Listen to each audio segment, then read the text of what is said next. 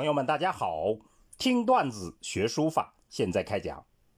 上次我们讲了董其昌《画禅式随笔》里面的段子“放纵与传拙”，今天我们还讲《画禅式随笔》里另一个段子“目击而道存”。目击而道存，意思就是一眼看上去就能感觉到道之存在。好，我们来串讲一下原文。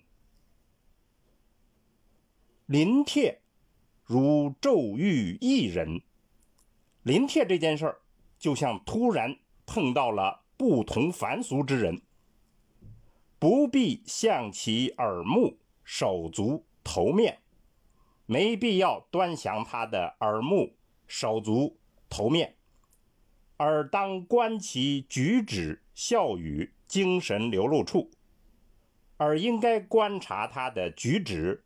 笑语，精神流露之处。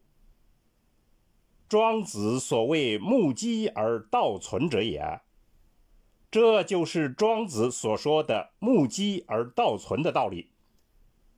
也就是说，只需看上一眼，就明白了道之存在。好，我们下来整体诵读一下原文：“临帖如骤遇一人。”不必向其耳目、手足、头面，而当观其举止、笑语、精神流露处。庄子所谓“目击而道存”者也。下来我们做一个解析。这里其实讲的是临帖的最高境界。初学者也许会想，我们只学习初级入门。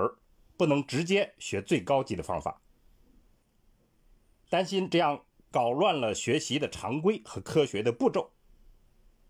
但是法乎其上，仅得其中，而且只有明白了最高的境界，才能真正明白临帖的目的。那最高境界是什么呢？很简单，得意而忘形，或者说得其神而忘其形。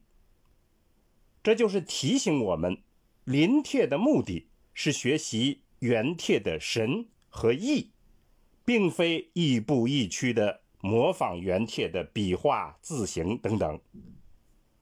董其昌为了我们明白这个道理，就做了一个比喻，说临帖这件事儿就像突然遇到了一个不同凡俗的人物，那么如何观察认识他呢？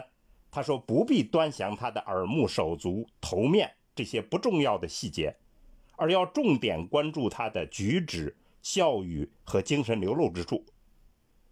关注这些，就抓住了他的神。这就是为什么书法常讲叫“神采为上”。董其昌在这里就引用了一个神异的典故，《庄子》里面说，有一个楚国的高人路过了鲁国。鲁国很多人想见他，但他却不见。后来孔子得到了一个机会去见这个高人，见了面什么也没说，孔子就回来了。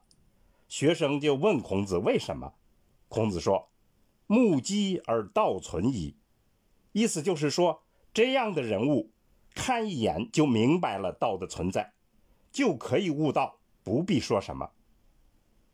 这就是高人的会面。叫目击而道存，不用废话。这样高人会面的经验用于临帖，就是要抓住关键，到了一定程度，就可以目击而道存，只看一眼，甚至都不用动笔。这不就是我们所谓的读帖吗？所以，我们今天段子的结论就是：抓住要害，就抓住了全盘。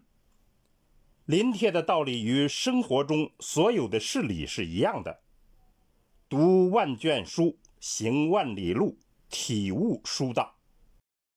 这是书法与其他事理的通则。好，听段子学书法，我们下次再见。